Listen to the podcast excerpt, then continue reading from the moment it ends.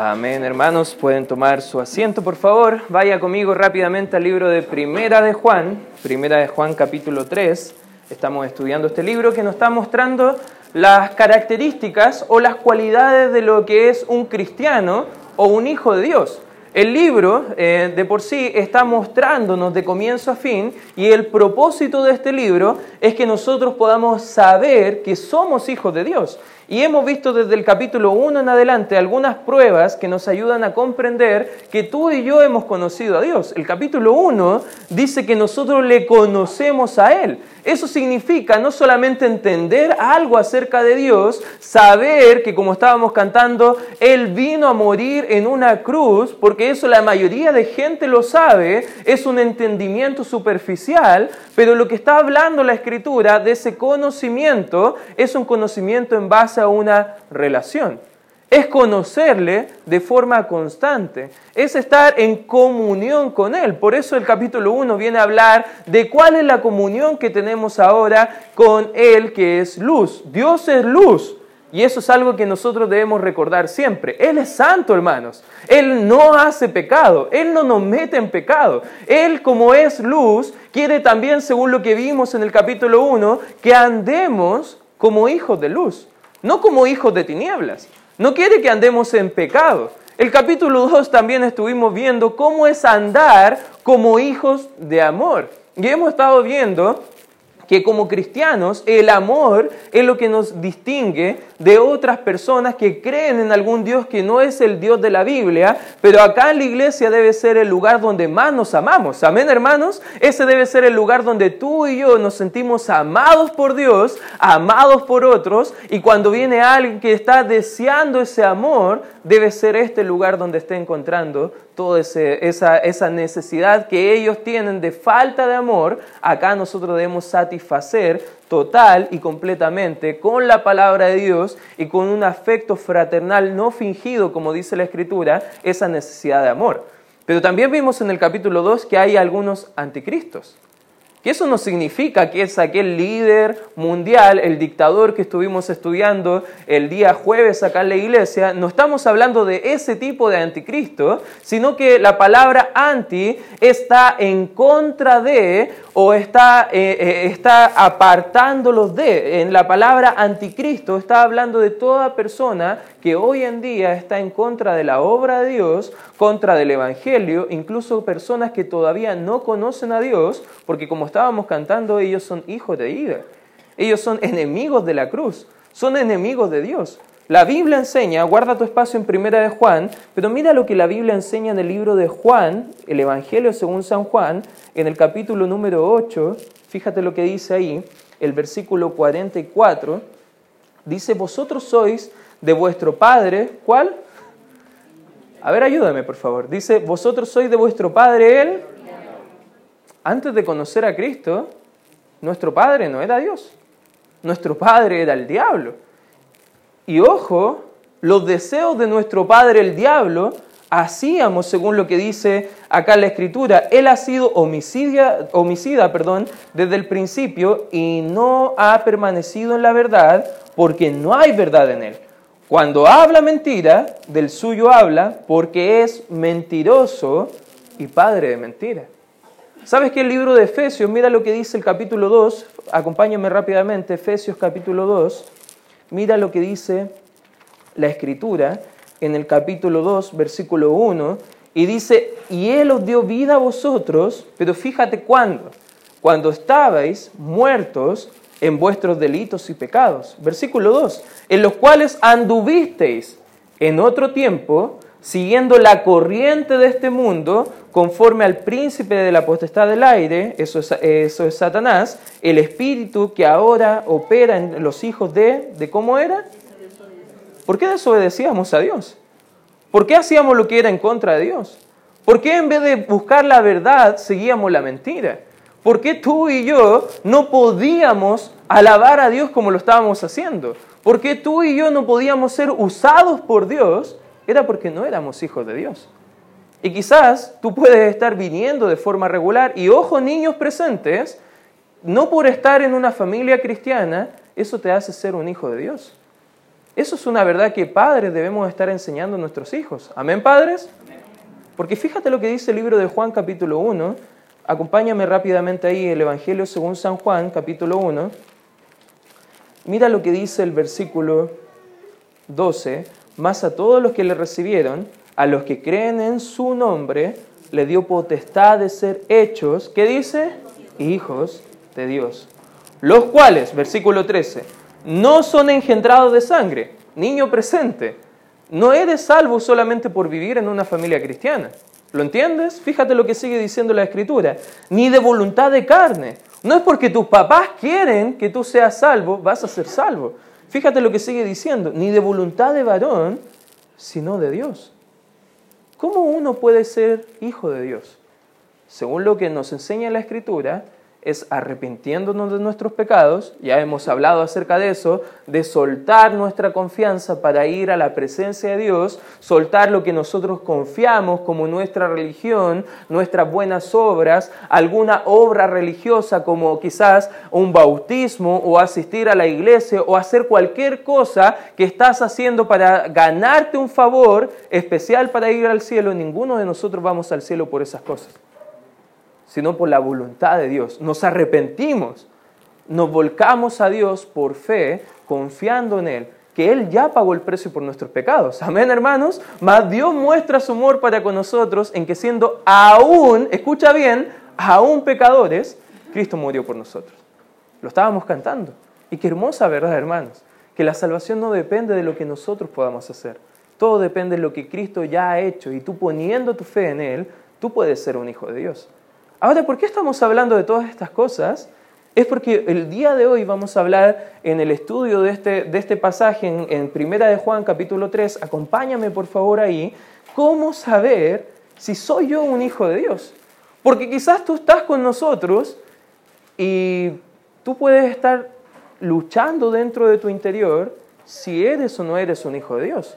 Y ahora, ¿por qué razones podemos estar luchando con saber si somos o no somos un hijo de Dios? Principalmente porque hay algunas cosas dentro de nuestra vida que nos identifica más como un hijo del diablo que como un hijo y un seguidor de Cristo Jesús. ¿Cómo sé yo, cómo sabes tú que soy un hijo de Dios? Como vamos a identificar lo falso es simplemente tomando lo real. Tenía un amigo que trabajaba como cajero en un banco y él me contaba que en el proceso del entrenamiento que le hacían a él, era que tenía que, le, pasaban un montón de billetes verdaderos y él tenía que estar contándolos casi varias horas, contando, contando, contando, y de repente le metían un billete falso y él inmediatamente tendría que saber cómo identificar sin la maquinita esa como púrpura, no sé si lo has visto, sin, sin eso, solamente con mirar y con tocar lo que era falso.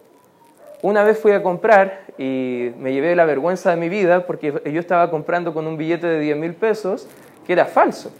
Ahora yo no sabía que era falso, obviamente, pero cuando estaba comprando ahí, ya algunos no dudan de mi veracidad, ya me llevé una vergüenza, hermano, ya.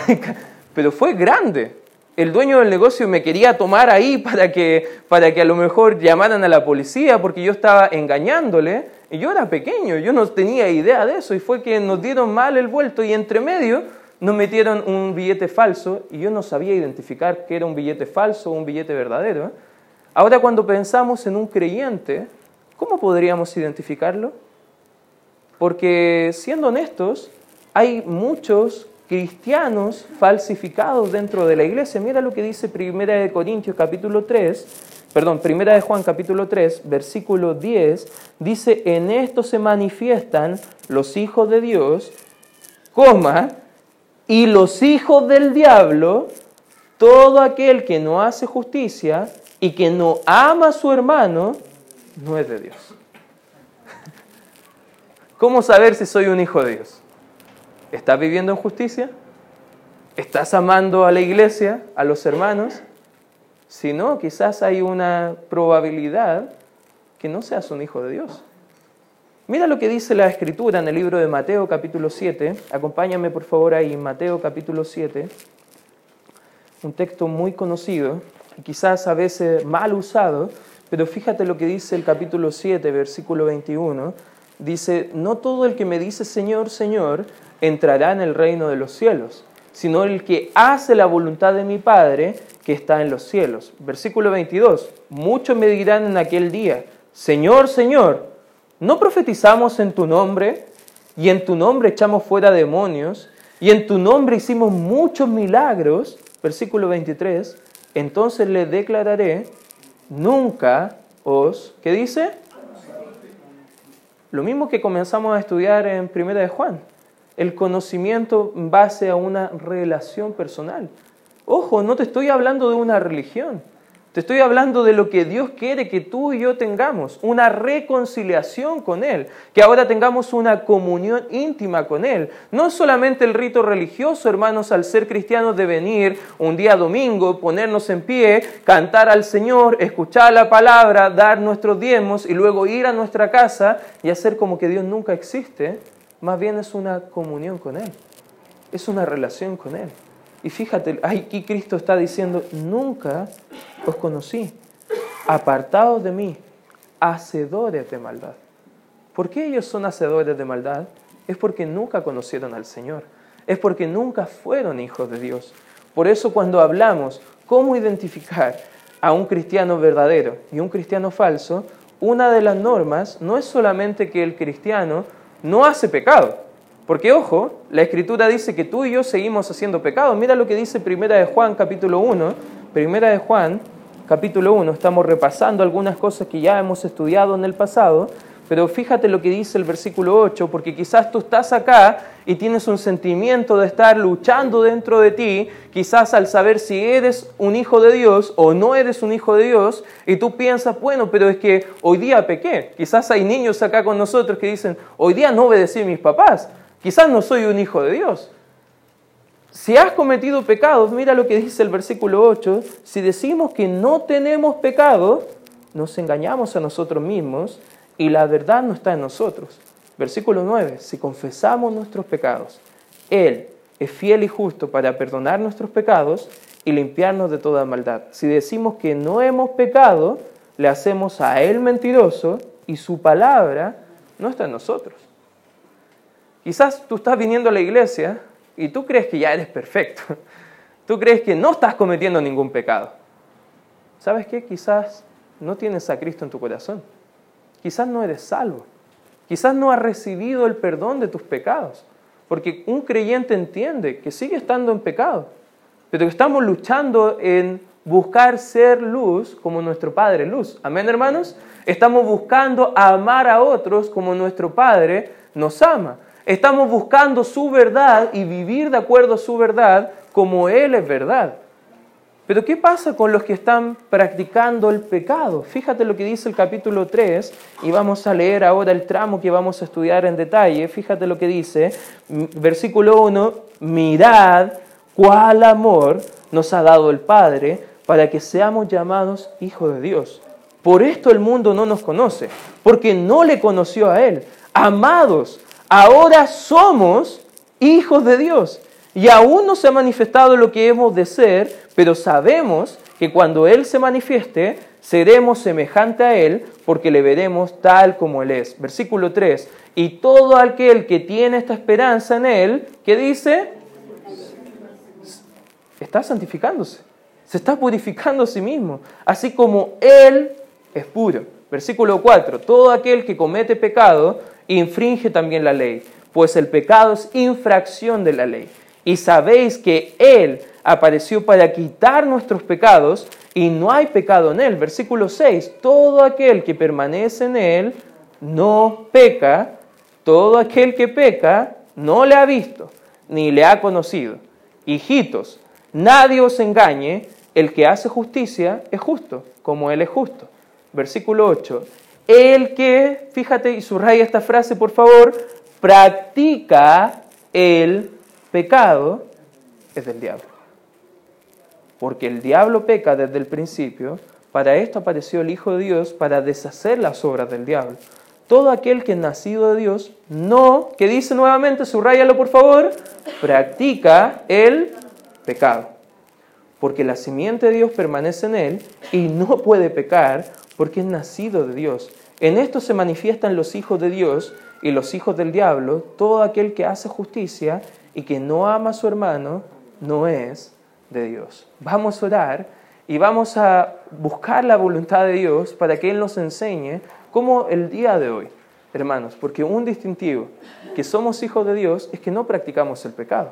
Esa es una verdad, hermano. El pecado no es la forma de vivir de un creyente, sino que el pecado es la forma de vivir de un incrédulo.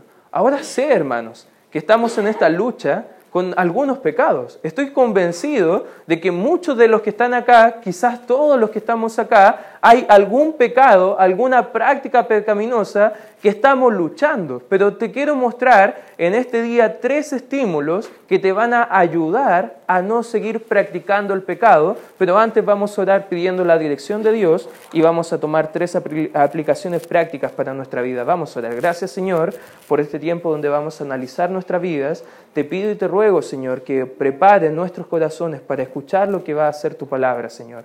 Señor, te pido Señor que en esta hora muchos de los que estamos acá luchando con diferentes pecados, sea el día donde decidamos, Señor, entender estas verdades y vivir a la luz de ellas y poder santificándonos, Señor, en este proceso de apartarnos del pecado y acercándonos cada vez más a ti para hacer tu voluntad, vivir en tu justicia y amar a otros como tú nos has amado, Señor. Padre, te pido en esta hora que me utilice, Señor, que pueda mostrar claramente este principio bíblico a mis hermanos y ayúdanos como congregación a vivirlo cuando salgamos de esta puerta, Señor. En el nombre de Cristo Jesús oramos y pedimos tu bendición. Amén. ¿Por qué vivir una vida piadosa? ¿O por qué no practicar el pecado, hermanos? Hay tres cosas que quiero mostrarte del texto que acabamos de leer, que nos van a ayudar, hermanos, para poder no practicar el pecado. Ya sea que tú estés en esta identidad, quizás en esta lucha de quizás saber ser un hijo de Dios, si tú todavía tienes esta lucha, quizás al final de la reunión podemos abrir la Biblia y explicarte cómo tú puedes tener la confianza, la certeza, la convicción de que eres un hijo de Dios, pero ahora los que ya somos hijos de Dios y estamos luchando con el pecado, ¿qué aplicaciones podemos tener? Tres cosas. En primer lugar, ¿por qué vivir una vida santa y no practicar el pecado? En primer lugar, porque Dios el Padre nos ama. Esa es una motivación bien grande, hermanos. Amén. Creo que no te motiva mucho a ti. Fíjate el versículo 1. Mirad. Mirad. No te está diciendo la Biblia, mira pasajeramente. Te está diciendo, detiénete, piénsalo, considéralo. Esta palabra era usada principalmente cuando tú veías algo que llamaba tu atención y tú ibas por el camino y te detienes a ver cada área de lo que estás observando. Es una contemplación. Cuando vemos el amor de Dios, ¿qué estamos viendo? ¿Estamos viendo solamente que no vamos a ir al infierno? ¿O estamos viendo que Él realmente nos ama? Que Él lo hizo por amor a ti, aún no mereciéndolo. Estás viendo a lo mejor que Dios realmente te ama, porque todo el plan de salvación comienza en el amor de Dios. Comienza ahí en su corazón, en su mente, antes de la fundación del mundo, entendiendo que tú y yo íbamos a pecar, íbamos a fallar, le íbamos a dar vuelta a la espalda, pero aún así Él decidió amarnos y pagar el precio por nuestros pecados. No lo merecíamos, pero por amor lo hizo. Y aquí la escritura dice, mirad cuál amor nos ha dado el Padre. El amor de Dios por nosotros es único. Mientras nosotros éramos enemigos, Él nos amó. Mientras tú le dabas vuelta a la espalda a Dios y decides pecar una y otra y otra vez, Dios te sigue amando porque eres su hijo. Fíjate lo que dice el versículo 1. Mirad cuál amor nos ha dado el Padre para que seamos llamados hijos de Dios. Hermanos, no tienes que esperar a sentirte hijo de Dios. Más bien debes mirar el amor de Dios y entender que ya lo eres. Amén. Si tú te has arrepentido de tus pecados y has puesto tu fe tu confianza plena, no en que después vas a ser, no, que ya lo eres, que el plan de Dios es completo, que en la cruz Cristo pagó todos tus pecados. Hebreos dice que murió una sola vez y para siempre, que ese sacrificio bastó para todos los pecados pasados, presentes y futuros, hermanos, eres un hijo de Dios. Porque Cristo te amó y te ha hecho hijo de Dios. Pero ¿sabes que El versículo 2 nos dice que un día seremos semejantes a Él. Fíjate lo que dice el versículo 2, amados, porque hemos sido amados por el Padre, ahora somos hijos de Dios. Pero fíjate, aún no se ha manifestado lo que hemos de ser. Hermano, no debes, no debes desanimarte si estás luchando con el pecado todavía, porque un día vamos a ser como Cristo. Ya sea que Cristo venga antes por nosotros y nos lleve ante su presencia y tengamos cuerpos renovados eh, y nuestra naturaleza nueva espiritual esté en ese cuerpo glorificado que no va a tener relación alguna por el pecado y ahí recién podemos disfrutar una comunión íntima con Él por toda la eternidad. O si tú llegas al final de tu vida y Cristo todavía no viene, tú vas a ir a la presencia de Dios. Filipenses 1 hablaba el apóstol Pablo y decía que para mí el vivir es Cristo y el morir es ganancia.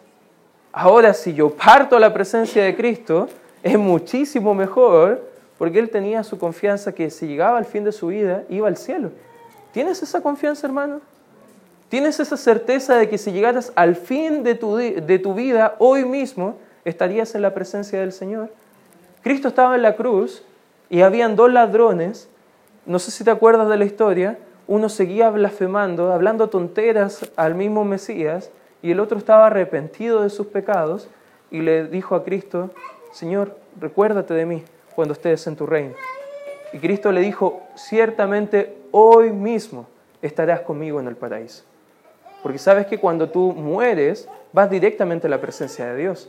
No hay un lugar intermedio. Tu alma no se queda acá reposando, durmiendo, como enseñan algunas religiones. Tú vas directamente a la presencia de Dios. ¿Por qué? Porque somos hijos de Dios y un día seremos semejantes a Él.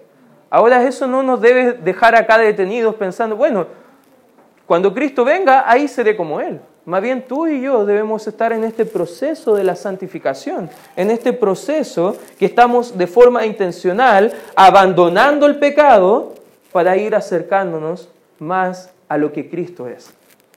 Es poner un espejo espiritual cada día en la mañana, mirarte y ver cuánto te falta más para ser como Cristo. E ir analizando qué área de mi carácter no es como Cristo. ¿Qué parte estoy yo haciendo que Cristo no estaría haciendo. Es hacernos la pregunta, ¿qué haría Cristo en mi lugar? Es estar buscando su voluntad y todavía no se ha manifestado lo que hemos de ser, pero sabemos, dice el versículo 2, que cuando Él se manifieste, seremos semejantes a Él porque le veremos tal como es Él.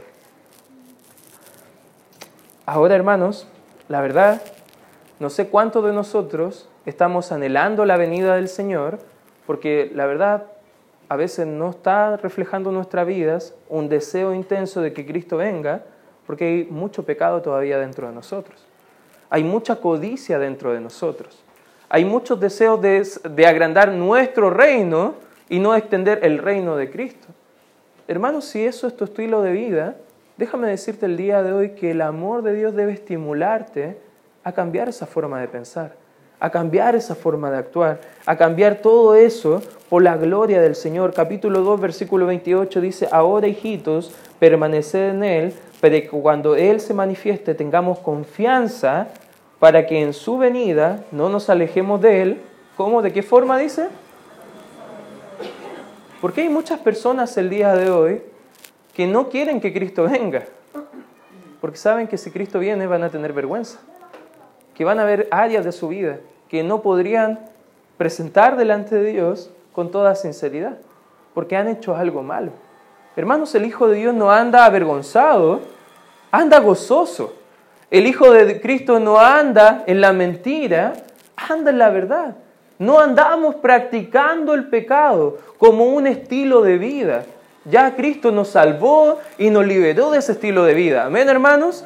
Y por amor a Él, por amor a Dios el Padre, nosotros vivimos de una forma diferente. Mira lo que dice el capítulo 3, versículo 3, y todo aquel que tiene esta esperanza en Él se purifica a sí mismo, así como Él es puro. ¿Te das cuenta que no se trata de apuntarnos a nosotros, se trata de apuntarnos a Él, mirar a Él, buscar a Él, mirar cuál amor nos ha dado el Padre para ser llamados sus hijos. Hermano, tú y yo no tenemos ningún derecho a ser el Hijo de Dios, más que el que Él te ha dado.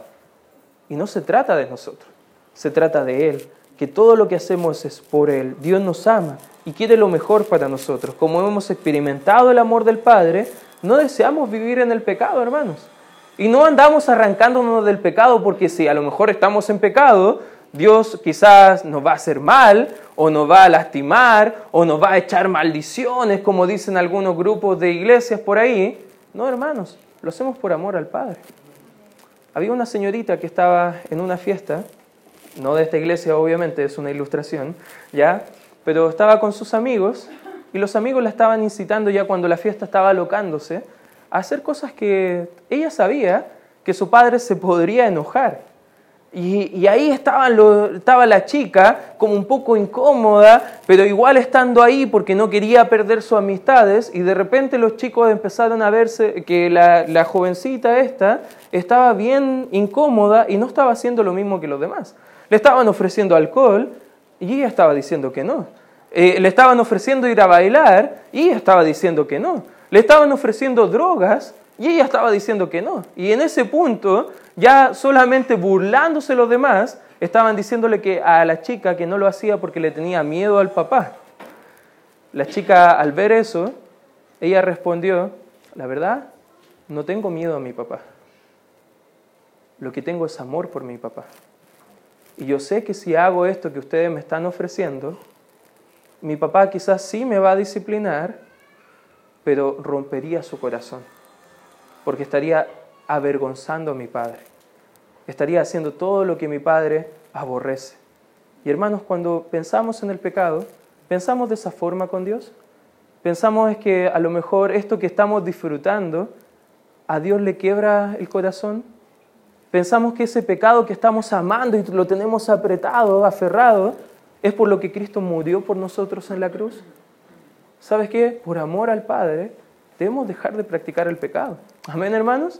Por amor al Padre es un estímulo, porque Él nos ama. Y no solamente lo hacemos por no tener la consecuencia de nuestros pecados, lo hacemos porque amamos al Padre y queremos glorificarle. Amén, hermanos. Es un estímulo. En segundo lugar, no solamente lo hacemos porque Dios el Padre nos ama, sino que en segundo lugar porque Dios el Hijo murió por nosotros en la cruz del Calvario. Fíjate lo que dice el versículo 4. Todo aquel que comete el pecado infringe también la ley, pues el pecado es infracción de la ley. Fíjate, acá pasamos de su segunda venida a la primera venida. Pasamos de, de, lo que Él va a hacer y cómo vamos a ser nosotros, hablando de lo que Él ya ha hecho anteriormente por nosotros. Ahora un creyente que peca indica que simplemente no está apreciando la cruz. Porque fíjate lo que sigue diciendo, y sabéis que Él apareció para quitar nuestros pecados y no hay pecado en Él. Todo aquel que permanece en Él no peca. Todo aquel que peca no le ha visto, ni le ha, ¿qué dice? No tiene una relación con Él. No tiene una comunión con Él. Fíjate lo que dice, hijitos, nadie os engañe. El que hace justicia es justo como Él es justo. El que practica el pecado es del diablo, porque el diablo peca desde el principio. Para esto apareció el Hijo de Dios, para deshacer las obras del diablo. Cuando miramos la Biblia y analizamos lo que es pecado, la verdad nosotros quedamos cortos porque pensamos, yo no estoy pecando tanto.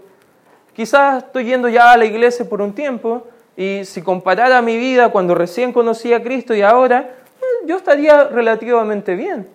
Pero fíjate lo que dice la Escritura porque la Biblia define muy bien el pecado. Mira, acompáñame al libro o quizás vamos a pedir ayuda a, nuestra amiga acá en el, en el, computador. Romanos capítulo 14, mira lo que dice, versículo 23. Romanos capítulo 14, fíjate lo que dice el versículo 23. Pero el que duda sobre lo que come es condenado porque no hace con fe. Y todo lo que no proviene de fe, ¿es que dice la escritura? Cuando vivimos nuestra vida sin fe, estamos pecando. cuando no vivimos nuestra, nuestra vida confiando en Dios. Eso es pecado, hermanos. No solamente infringir la ley, sino que también es no vivir por fe.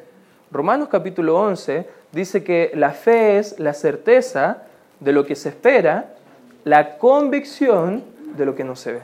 ¿Cómo se ve la fe? Todo el capítulo 11 nos muestra ejemplos, uno y otro, que nos muestra cómo es tener fe. Porque sin fe, dice el capítulo 11 de Hebreos, versículo 6, es imposible agradar a Dios. Porque es necesario creer en Él. Amén, hermanos. Después llegamos al capítulo 12 del libro de Hebreos y dice, puesto los ojos en Jesús, el autor y consumador de la fe, el cual con el gozo puesto delante sufrió la cruz, menospreciando lo propio. ¿Sabes que cuando miramos la fe de Cristo, miramos lo que Cristo ha hecho por nosotros en la cruz, ponemos nuestros ojos en Él y vivimos por fe y no por vista, ahí vivimos una vida que realmente agrada a Dios. Pero cuando andamos dudando, ¿Dios hará algo en mi vida? ¿Dios podrá cambiar estos problemas? ¿Dios podrá realmente quitar este pecado dentro de mí? ¿Sabes que ese es un tipo de, de vivir pecaminoso? Es una práctica de pecado pecaminoso. Fíjate lo que dice Proverbios capítulo 29, perdón, 24, Proverbios capítulo 24, acompáñame por favor ahí, mira lo que dice el versículo 9, Proverbios 24, 9, dice la escritura, el pensamiento del necio es... A ver, ayúdame, el pensamiento del necio es... Y la abominación a los hombres es escarnecedor. ¿Sabes qué? Pecamos cuando no vivimos por fe. Pero ¿cuántas veces pecamos también con nuestros pensamientos? ¿Cuántas veces estamos pensando cosas que no le agradarían a Dios? Si pudiéramos tener un proyector acá y proyectar tu mente, ¿cuántos de nosotros nos alejaríamos avergonzados diciendo, no, por favor, no lo, no lo transmita? Porque me avergüenza. ¿Sabes qué? Eso es una forma pecaminosa de vivir. Santiago capítulo 4, mira lo que dice el versículo 17, Santiago, capítulo 4. Mira lo que dice la escritura en el versículo 17. Dice, y el que sabe hacer lo bueno y no lo hace, le es... ¿Cuántas veces estamos pecando? ¿Cuántas veces estamos realmente no haciendo lo bueno? ¿Cuántas veces estamos ahí sabiendo que tenemos que evangelizar como estaba hablando el hermano John? Pero no lo hacemos y ponemos excusa. A pesar de que Dios nos ha puesto donde estamos para hacer sal y luz a las personas que nos rodean. ¿Cuántas veces sabemos que a lo mejor niños acá presentes tienen que obedecer a sus padres, pero esperan que los padres le repitan una y otra y otra vez para recién obedecer? Eso es pecado. ¿Cuántas veces estamos nosotros, hermanos, siendo enfrentados a lo que nos dice la Biblia y Dios nos dice claramente qué debes hacer y tú no lo estás haciendo? Eso también es pecado. Porque nos gusta a los padres decir, mira niño, cuando no obedece a los padres, eso es pecado. Pero ¿cuántas veces nosotros estamos golpeándonos uno al otro diciendo, oye, mira lo que está diciendo el pastor, si no lo estamos haciendo, eso es pecado.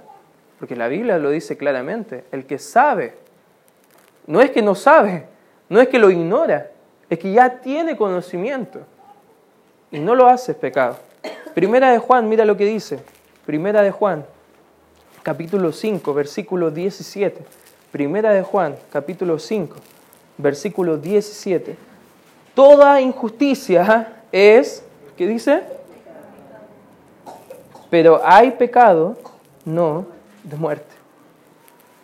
¿Sabes qué? Por razón del tiempo no vamos a ver todo esto, pero sí hay algunas cosas que tenemos que pensar, que el pecado es un desafío a la voluntad de Dios, que Dios en su amor no significa que como Dios nos ama, Dios el Padre nos ama, tú y yo no debemos estar pecando. Perdón, eso significa que no debemos estar pecando.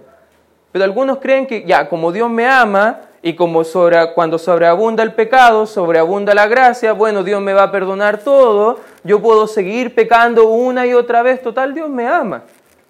¿Sabes qué? Eso es un pensamiento incorrecto, porque Dios es amor, pero no significa que sus reglas o sus normas o sus leyes no se apliquen a nosotros. A veces los niños le dicen a los padres, no, tú eres un mal papá, una mala mamá, porque me estás diciendo esto. Tú no me amas, porque si me amaras, y ponemos en juicio el amor de nuestros padres. No, Dios nos ama, por eso nos dice, no hagas eso, porque te va a lastimar, te va a romper, te va a quebrantar. Y yo quiero que tú vivas eh, una vida gozosa. Juan 10:10 10 dice que Cristo vino para que tuviéramos vida y vida en abundancia. Y sabes que el pecado, la práctica del pecado, ese problema del corazón que tú y yo tenemos, que nos muestra esta actitud interna de en contra de la voluntad de Dios, es lo que nos va a apartar de su voluntad. Los pecados afuera son la manifestación o el fruto de lo que hay en nuestro corazón. ¿Cuántas veces estamos pecando porque está saliendo de nuestro corazón esa anarquía espiritual? Para destruir la obra del diablo vino Cristo. Si perteneces a Dios, ya no obedeces al diablo. Amén, hermanos. Ahora tienes la opción de obedecer a Cristo, que es muchísimo mejor. Satanás está trabajando el día de hoy para, para poder robarnos todo lo que es la vida que Cristo nos quiere dar. Cristo vino para matar, hurtar y destruir. Cristo vino para, perdón, Satanás vino para matar, hurtar y destruir. Pero Cristo vino para que tuviéramos vida y para que tuviéramos vida en abundancia. Amén, hermanos. Por eso cuando estamos hablando del pecado, quizás tú estás el día de hoy analizando tu vida y pensando, quizás no soy un hijo de Dios. Porque claro, al comparar tu vida con lo que enseña la Escritura, quizás falta mucho que avanzar. O quizás tú estás dudando de tu salvación porque estás practicando de forma regular el pecado. Ojo hermanos, si tú eres un hijo de Dios, tú ya no necesitas practicar más el pecado. Cristo ya te ha dado la victoria y tú puedes ahora vivir en su voluntad. Dos estímulos, vamos a ver el próximo, la próxima semana o la próxima vez que nos encontremos, pero dos motivos bien importantes. Uno, ¿por qué no debemos practicar el pecado? Porque Dios el Padre, ¿qué hace? Nos ¿Qué hace Dios el Hijo como punto número dos? También Dios el Hijo murió por nosotros. Si tú amas a Cristo, si tú amas a Dios, si amas lo que Cristo ha hecho por ti, no sigas pecando, hermano. No sigas haciendo lo que Cristo lo llevó a la cruz. Más bien, muéstrale tu amor, santificándote día a día, buscando hacer su voluntad y trayendo a otros al conocimiento de su verdad. Vamos a orar. Gracias Padre Santo por este tiempo estudiando tu palabra. Te pido y te ruego, Señor, que nos ayudes el día de hoy.